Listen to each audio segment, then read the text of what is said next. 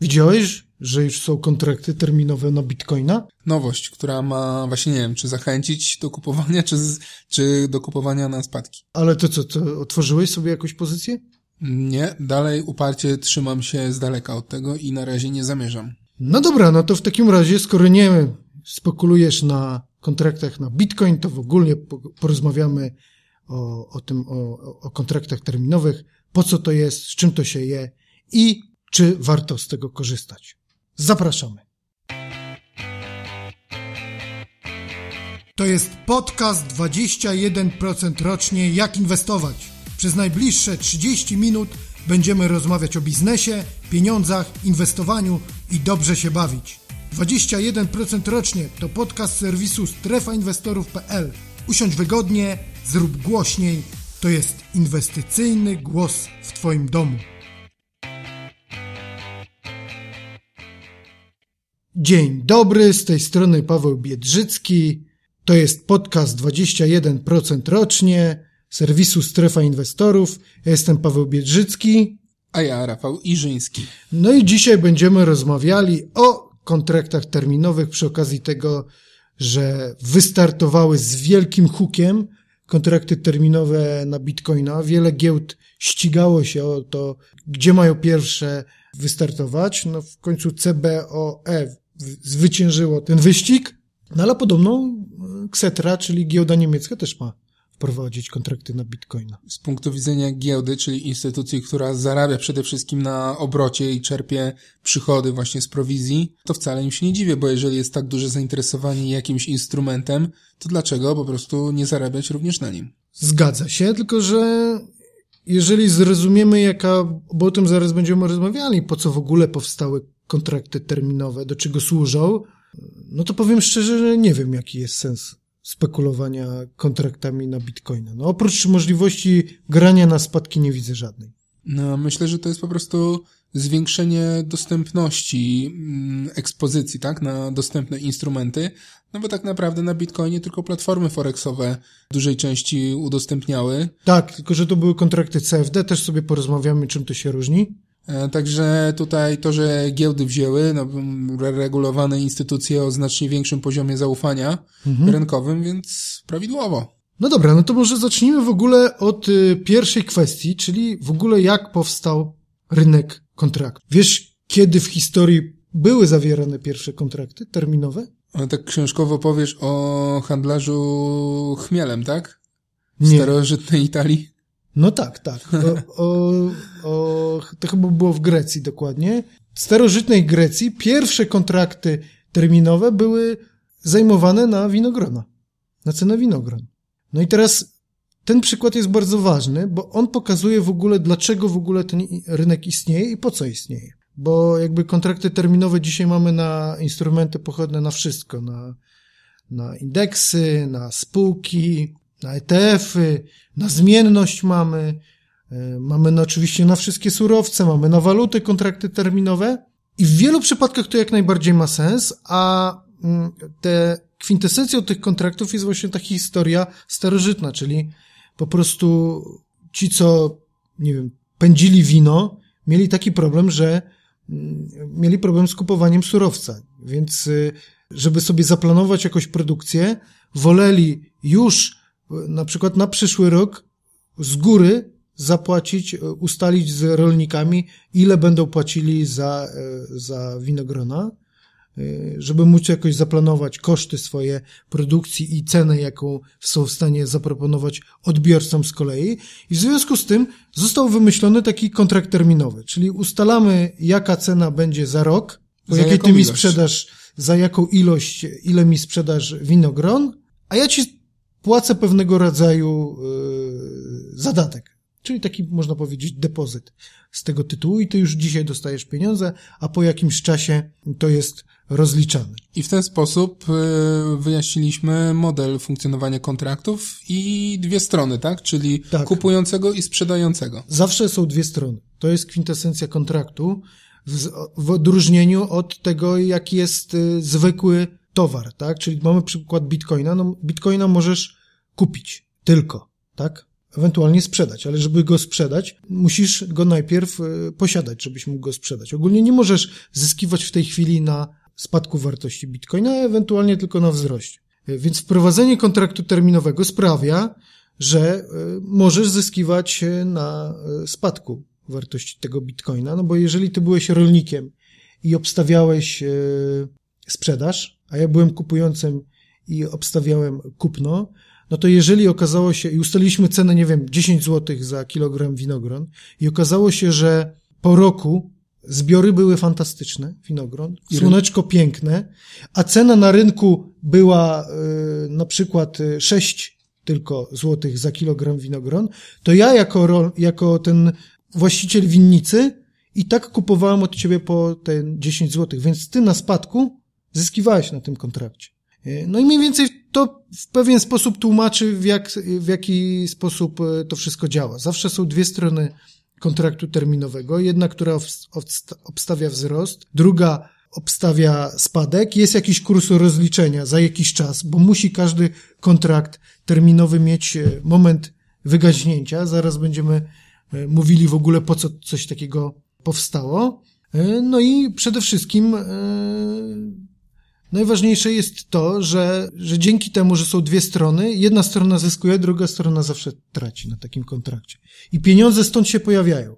Jeżeli tu masz krótko, to bierzesz pieniądze od tego, który grał na wzrosty i na odwrót. Mechanizm bardzo fajny, ale to tak naprawdę w tym momencie e, pokazuje, że po wprowadzeniu kontraktów no, przez niemałe giełdy, pokazuje, tylko to jest takie mm, dołożenie węgla do pieca, który już bucha ogniem, jeśli mówimy o bitcoinie, no bo w tym mhm. momencie, mm, jeżeli jakaś strona rynku stwierdzi, że jest za wysoko i będzie chciała zagrać na spadki, no to ma po prostu dużo bardziej e, ułatwioną w tym momencie sprawę do zagrania na spadki. E, no z jednej strony tak, a z drugiej strony ja uważam, że to może wbrew pozorom ustabilizować zmienność na tym instrumencie, no bo wiemy, że po prostu Bitcoin nie ma, jak nie zmieni wartości o 15% w jednym dniu, to jest dziwne, więc zmienność jest ogromna na tym instrumencie i ja uważam, że wprowadzenie nie mówię na jednej giełdzie, tylko na wielu giełdach, możliwości sprzedawania, czyli wyobraźmy sobie taką sytuację, że ja realne bitcoiny sprzedaję i i y, obstawiam też kontrakty terminowe, więc to może w pewien sposób y, stabilizować ten rynek, sprawić, że ta zmienność bitcoina już nie będzie taka duża jak w przyszłości. No ale zanim to się stanie, to że zanim te giełdy wprowadzą, większość tych giełd wprowadzi faktycznie i tam ci inwestorzy się, że tak powiem, po części przerzucą na te kontrakty, to myślę, że jeszcze trochę kilka dobrych tygodni upłynie, a w tym czasie to, co się stanie z kursem bitcoina, to myślę, że no zobacz, no, prognozować. Chyba jak ostatni raz rozmawialiśmy o, o, o kryptowalutach, o bitcoinie, przy okazji baniek spekulacyjnych, no to mówiliśmy, że chyba był po 7,5 tysiąca dolarów, i mówiliśmy, że nie ma żadnych symptomów, że to jest e, ta już taka faza schyłkowa tej kosy. Raczej jest jeszcze ta faza wzrostowa, czyli tego rozgrzanego rynku maksymalnie. No i teraz jest po 18 tysięcy złotych i ja nie widzę tego momentu zadyszki. Czy ty tak, widzisz my... ten za... Bo zawsze przed każdym pęknięciem balonu musi się pojawić fragment zadyszki. Ja wciąż nie widzę tego okresu zadyszki przynajmniej. No, patrząc na wykres i dynamiki, co tam się dzieje, no to faktycznie jeszcze, jeszcze tego nie ma. Oczywiście to nie oznacza, że od jutra nie może się pojawić ta zadyszka, ale dzisiaj w tym momencie, jak ja patrzę, cały czas widzę, że jeszcze tego okresu e, zadyszki na tym rynku nie ma, a cena jest po 18 tysięcy dolarów i w ogóle cały bitcoin, sam bitcoin jest wart 300 miliardów dolarów. To już jest chyba tyle, co Berkshire Hathaway, bo Berkshire Hathaway 280 miliardów dolarów jest warte. Więcej, bitcoin jest więcej warty niż spółka Warrena Buffetta. Spekulacja na maksa. No ale wiesz, no, historia zna kilka przypadków takich absurdalnych wycen. Ja pamiętam, że w szczycie bańki nieruchomości w Japonii e, same Tokio było warte, nieruchomości w sensie, samym Tokio były warte więcej niż Stany Zjednoczone całe. No to mi się tak a propos tego bitcoina przypomniał taki mem, który chodził po mediach społecznościowych, tych naszych branżowych, no. że wiesz, podchodzi facet w klubie e, do baru, stoją dwie takie, no, bardzo dorodne kobiety Mhm. I facet chciał, wiesz, zaszpanować, tutaj, wiesz, wszyscy szpanują, nie wiem, zegarkami, butami, e, garniakiem i tak dalej. On podchodzi i mówi do tych lasek, mam 100 bitcoinów. A on tak się patrzył na niego. No i co z tego? No i nic, ale nie kupię wam na zdanie drinków. No ale wiesz, no nie był w stanie kupić im drinków, bo miał tylko 100 bitcoinów, nie? W każdym razie, teraz ważna jest kolejna rzecz, no bo wiemy, że w kontraktach terminowych mamy dwie strony. Jedni na, jednym zależy na wzroście kursu, drugim na spadku. Jest moment rozliczenia. Czyli jest jakiś, zawsze w przypadku kontraktów terminowych te, takich klasycznych, zawsze jest pewien moment, kiedy, w którym momencie jest rozliczenie tego kontraktu. I w przypadku Bitcoina, no to jest, tam są trzymiesięczne, miesięczne i chyba tygodniowe wprowadzili. U nas na giełdzie są e, co trzy miesiące wygasają serie na kontraktach na WIG20, więc też to funkcjonuje. No i tutaj w oparciu o w danym dniu na zamknięcie sesji jest rozliczana ta wartość naszego kontraktu. E, No i to jest też zasadnicza rzecz, od której się różnią kontrakty terminowe od takich kontraktów CFD. Bo pierwsza rzecz to jest, że to jest konkretny dzień wygasania tego kontraktu, a druga rzecz, no to, że są strony, które są obiema stronami kontraktu są anonimowe, czyli jak my zawieramy na takiej giełdzie kontrakty, to nikt, to nikt nie wie, kto jest dru- drugą stroną kontraktu. A w przypadku kontraktów CFD, na przykład na platformach forexowych, to zawsze zazwyczaj drugą stroną kontraktu jest platforma Forex. Więc to tak wygląda. No i teraz, dlaczego mówię o tym terminie wygasania kontraktów? Bo z tym się wiąże bardzo ważna rzecz, czyli tak zwany efekt bazy, który powstaje na kontraktach terminowych. Czym jest efekt bazy? Różnica pomiędzy kursem instrumentu bazowego, a ceną kontraktu. Tak. Czyli jeżeli e, baza jest e, ujemna, dobrze mówię? To cena kontraktu jest niższa niż cena instrumentu bazowego. Tak. A jeżeli jest, e, baza jest dodatnia, to oznacza, że cena kontraktu jest e, wyższa od instrumentu bazowego. I, dla, I często jest tak, że na przykład, nie wiem, indeks czy surowiec jest handlowany po cenie 10, a kontrakt jest na przykład warty 10,5. Dlaczego? No bo rynek w ten sposób zakłada, że do momentu jakby wygaśnięcia tego kontraktu ta cena jeszcze wzrośnie, tak? Albo jest na przykład przykład taki, że może być wprost przeciwnie, że mamy, że ta cena będzie y, niższa, no i wtedy to oznacza, że on obstawia, że będą spadki. I to się chyba nazywa contango i backwardation, nie?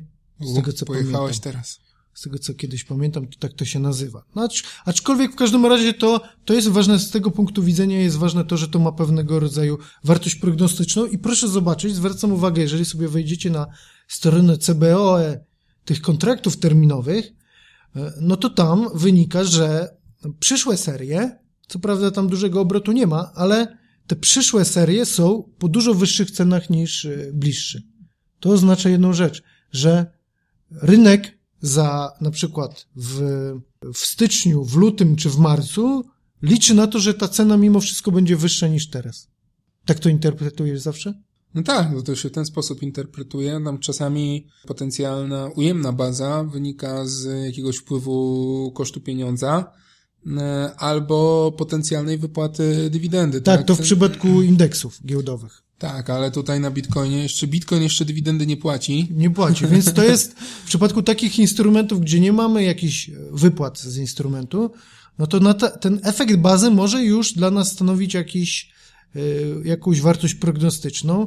Ja bym był bardzo ciekaw momentu, kiedy, powiem szczerze, że to obserwuję, kiedy te przyszłe kontrakty byłyby handlowane niżej niż, y, niż te najbliższe, jeżeli wygania, wygasające, bo to by był jasny sygnał, że ci inwestorzy na kontraktach terminowych oczekują w przyszłości spadku ceny y, bitcoina. No, No i- tak, ale zawsze się mówi, że dodatnia baza to jest efekt przewagi optymistów, tak? A zazwyczaj rynek nie podąża w tą stronę, gdzie większość oczekuje.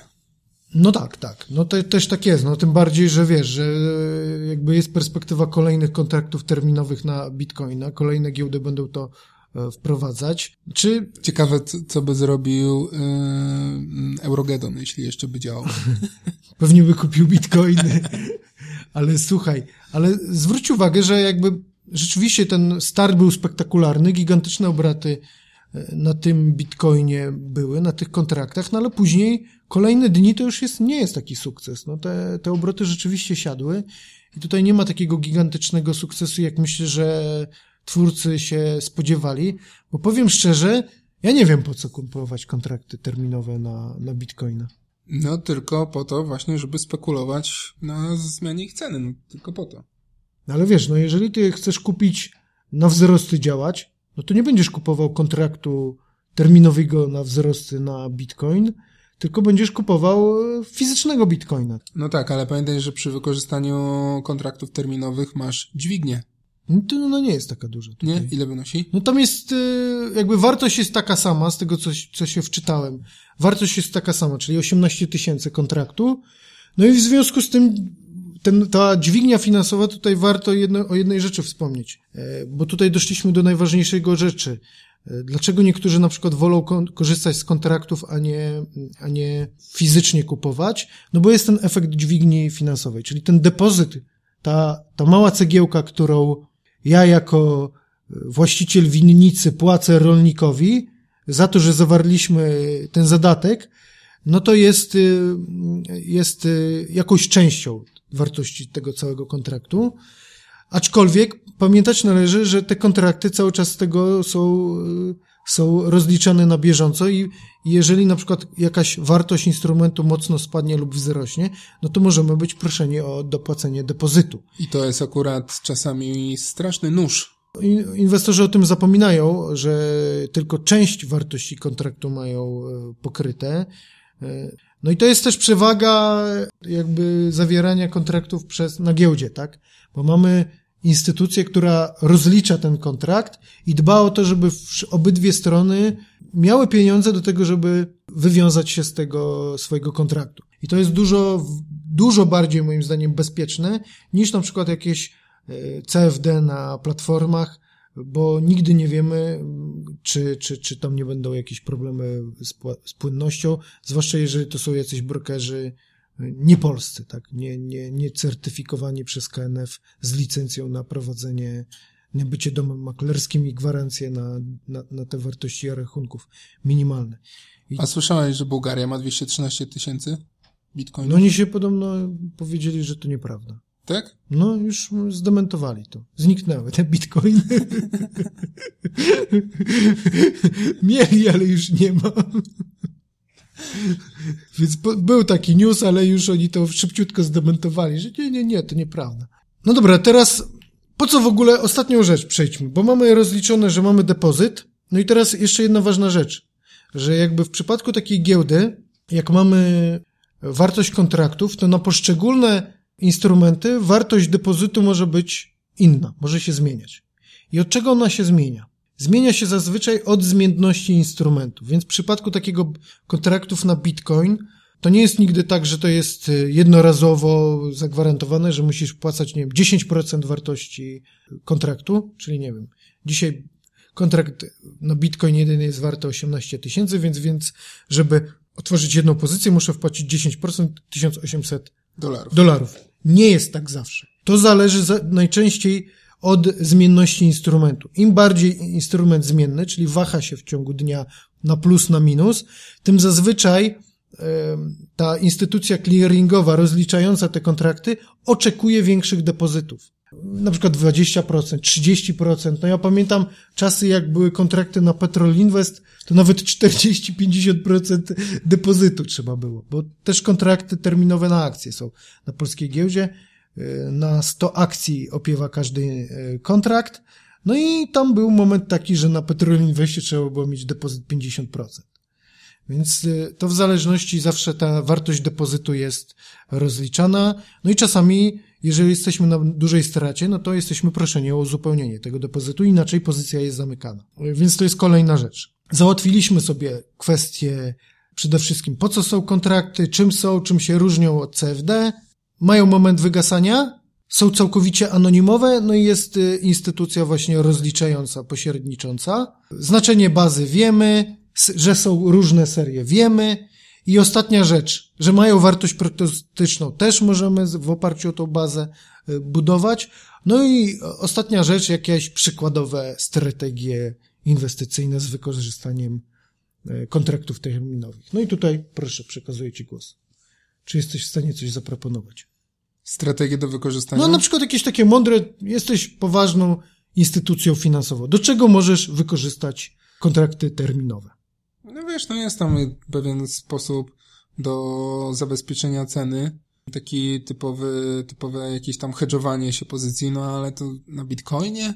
Hedżowanie no pozycji? No, znaczy wiesz, ja tu mówię bardziej no, bitcoinie, to ja w ogóle nie wiem, do czego to można wykorzystać. Oprócz tego, że można zacząć e, sprzedawać, e, zajmować krótkie pozycje na kontraktach i sprzedawać równocześnie posiadane bitcoiny, czyli zabezpieczyć sobie cenę wyjścia. I tak czasami bywa. Ja przypominam wam, że często bywa tak, że jakby kontrakt wyprzedza zachowania na giełdzie.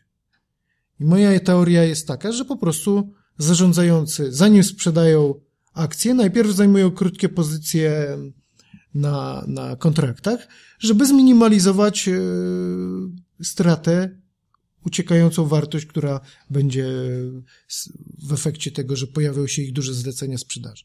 Więc to jest jeden sposób. Inny na przykład sposób to jest często to, co wykorzystują jakieś fundusze absolutnej stopy zwrotu, czyli zajmują krótką pozycję, na, grają na spadki na największych spółkach, czyli zabezpieczają sobie ewentualnie jakby się pogorszyła e, koniunktura na giełdzie, a kupują na wzrosty jakieś Spółki, na które liczą, że mogą zyskiwać na wartości więcej niż, niż WIG20, tak? I w ten sposób mają jakąś taką zbudowaną strategię, która pozwala im na, no, jak będzie spadało, to nie, na nie tracenie tyle, ile rynek, a jak ich spółki będą szybciej zyskiwały na wartości niż WIG20, no to w jakiś sposób generowanie tego zysku przy mniejszym ryzyku. Ostatnia rzecz, na, na, jaką są najczęściej wykorzystywane kontrakty terminowe, no to, to jest zazwyczaj arbitraż pod dywidendę, tak? Czyli y, czerpanie zysków z dywidendy ze spółek, praktycznie nie ponosząc żadnego ryzyka kursu akcji. Czyli jeżeli mamy nie, na przykład stopa dywidendy spółek z WIG20 to jest 4%, jesteśmy w stanie kupić koszyk y, spółek z WIG20, równocześnie na przykład zajmując e, odwrotną pozycję na spadki na kontraktach terminowych na takiej samej wartości i netto, jako że indeks WIG20 jest indeksem, przypomnij mi, jakim? Niedywidendowym. Tak, jest indeksem cenowym, więc, e, więc dywidendy są odliczane od jego wartości, jakby nie są uwzględniane w jego wartości, wypłacone dywidendy, no to w ten sposób stworzyliśmy prosty arbitraż, no bo te spółki, które będziemy mieli w portfelu, będą nam wypłacały dywidendy, ten kurs będzie spadał, to będzie wpływało na wartość indeksu WIG20, a my będziemy mieli zabezpieczoną pozycję na kontrakcie terminowym na WIG20 i w ten sposób, właściwie nie ponosząc żadnego ryzyka, jesteśmy w stanie co roku czerpać te 4-5% w zależności od stopy dywidendy zysku ze spółek z WIG20, nie podejmując żadnego ryzyka. No i to jest taki klasyczny arbitraż pod dywidendę.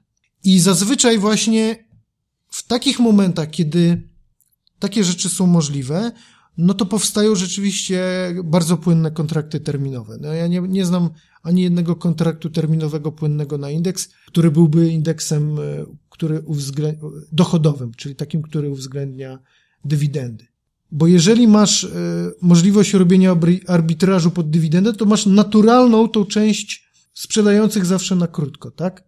No i to ci powstaje, że rzeczywiście ten rynek się buduje. Powiem szczerze, kto miałby, pod co miałby grać na krótko na Bitcoinie, no to nie wiem. To już czysto spekulacyjna pozycja. Absolutnie nie mająca żadnych jakichś y, sensu głębszego, jak na przykład w przypadku indeksów cenowych, tylko czysta spekulacja.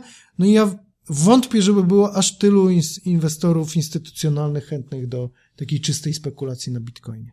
Nie, no tam na pewno nie jeden tam fundusz taki bardzo mocno spekulacyjny coś tam może sobie e, próbować, ale też jestem tego zdania, że kontrakty tylko i wyłącznie pod spekulację, a nie na żadne jakieś takie strategie, o których powiedziałeś, no bo...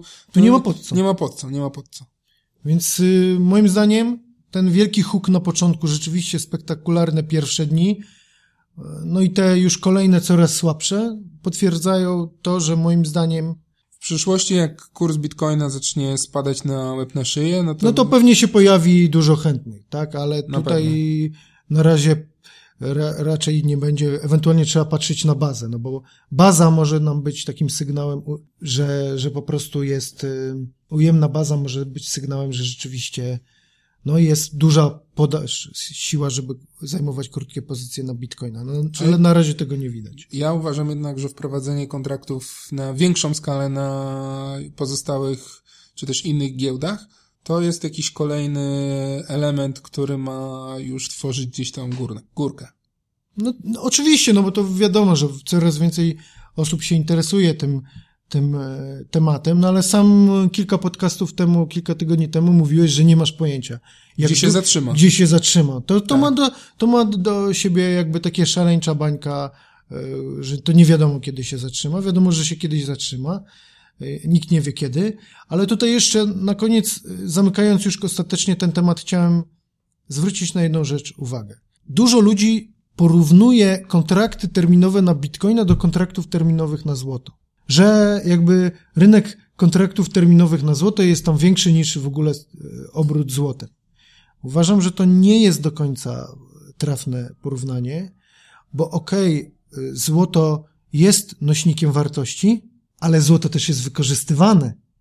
Czy to w technologii, w budowie procesorów, czy e, w jubilerstwie, więc jest naturalne grono, są producenci złota, które zabezpieczają się, jakby z tego tytułu. No ja nie wiem, czy tak w przypadku Bitcoina jest. No. Wyobrażasz sobie, żeby ci kopacze Bitcoinów by zabezpieczali sobie, w kontraktach sobie zabezpieczali te, te Bitcoiny, które otrzymają?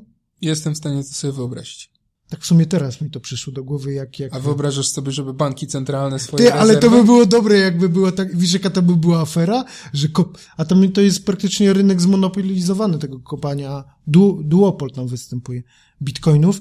Wyobrażasz sobie, jeżeli by się okazało, że oni mają mnóstwo kontraktów na spadki na Bitcoina, to w sumie w ich przypadku to jest bardzo mądre posunięcie. Dziwię się, że jeszcze oni tego nie robią. A może robią, tylko nie wiesz. No nie wiem. Bułgaria też miała bitcoiny. może robią. No ale tutaj puszczamy do nich oko, że to być może rzeczywiście jest jakiś rynek, który może powstać. E, pytanie, czy oni są w stanie jakby przewidzieć e, swoją produkcję, no bo jednak kopalnia złota ma to do tego, że wie, ile w przyszłym roku będzie miała złota i wie, czy ta obecna cena, ile to będzie ją kosztowało i czy ta obecna cena e, na rynku e, jest dla niego, dla niej wystarczająca, żeby sobie zabezpieczyć produkcję. No, w przypadku kopaczy bitcoina nie wiem, czy to jest aż takie proste. Dobra, dajcie nam znać w komentarzach, e, co wy o tym wszystkim myślicie, czy, czy o kryptowalutach. Mam nadzieję, że w ten sprytny sposób wam wytłumaczyliśmy pewnie w jakiś minimalny sposób, e, na czym polegają kontrakty terminowe. Ogólnie nie polecamy spekulacji na Bitcoinie, ale są na przykład kontrakty terminowe na inne indeksy, jest na indeks WIG20, na spółki z polskiej giełdy, e, więc zapraszamy do zapoznania się z, z tymi instrumentami, jak to działa, z opisem tego, jak to funkcjonuje, bo rzeczywiście czasami może być tak, że po prostu nam się, jeżeli zwłaszcza w takiej krótkoterminowej spekulacji, bardziej się opłaca kupić kontrakt na spółkę niż, yy, niż kupować akcje, bo to zawsze mniej depozytu zżera. To wszystko, co dzisiaj przygotowaliśmy. Pamiętajcie, aby nas ocenić. Tutaj dzisiaj pochwalę. Wiesz już, ile mamy ocen? 18 tysięcy? Jeszcze nie. 25 ocen, z czego 23 pięciogwiazdkowe. Dziękujemy. Bardzo dziękujemy. Poprosimy o więcej, poprosimy o pytania bo znowu przy okazji może 20 podcastu zrobimy sobie małe Q&A, więc e, znowu będzie okazja odpowiedzieć na wasze pytania. A w podcaście Ekstra powiemy o... O spółeczkach z polskiej giełdy oczywiście, jak zawsze. Czyli ja powiem o tym, czy można już się spodziewać, że kurs Amiki osiągnął dno, Powiem też o potencjalnej spekulacji na akcjach ekoeksportu, bo powoli gdzieś tam e, wychodzi, że w fundamentach można się takich powodów doszukiwać. I powiem też e, o ostatnich wydarzeniach w Getbacku. A ty? No ja powiem o Playwayu, producencie gier z GPW. E, opowiem o Celon Farmie. No i Projprzem. I będzie też o bankach. Oczywiście, cały czas. Banki nas bardzo interesują. To, wszystko, to wszystko, co dzisiaj przygotowaliśmy. Bardzo dziękujemy za uwagę. Ja pozdrawiam, życzę dużych zysków, a ty co robisz? A ja również pozdrawiam i życzę, no, spokojnych świąt już. O, owszem, najlepszych świąt, dużo spokoju. To już koniec podcastu 21% rocznie. Dziękujemy, że jesteś z nami. Oceń, skomentuj, udostępnij znajomym i napisz nam, co myślisz o podcaście, czego ci zabrakło, co ciebie interesuje, jaki temat powinniśmy poruszyć. Pisz na adres podcast małpastrefainwestorów.pl. Pamiętaj też, że wszystkie opinie zawarte w podcaście mają charakter edukacyjny i nie stanowią rekomendacji zawarcia transakcji w rozumieniu ustępu trzeciego rozporządzenia ministra finansów z dnia 19 października 2005 roku, przez co nie mogą być traktowane jako doradztwo finansowe, prawne, podatkowe czy też jakiekolwiek inne doradztwo inwestycyjne w rozumieniu artykułu 76 ustawy z dnia 29 lipca 2005 roku o obrocie instrumentami finansowymi. Autorzy podcastu dołożyli wszelkich starań, aby zawarte w nim informacje były rzetelnie sprawdzone. Przed podjęciem jakichkolwiek decyzji inwestycyjnych powinieneś jednak wszystko sprawdzić sam. Do usłyszenia w kolejnym odcinku.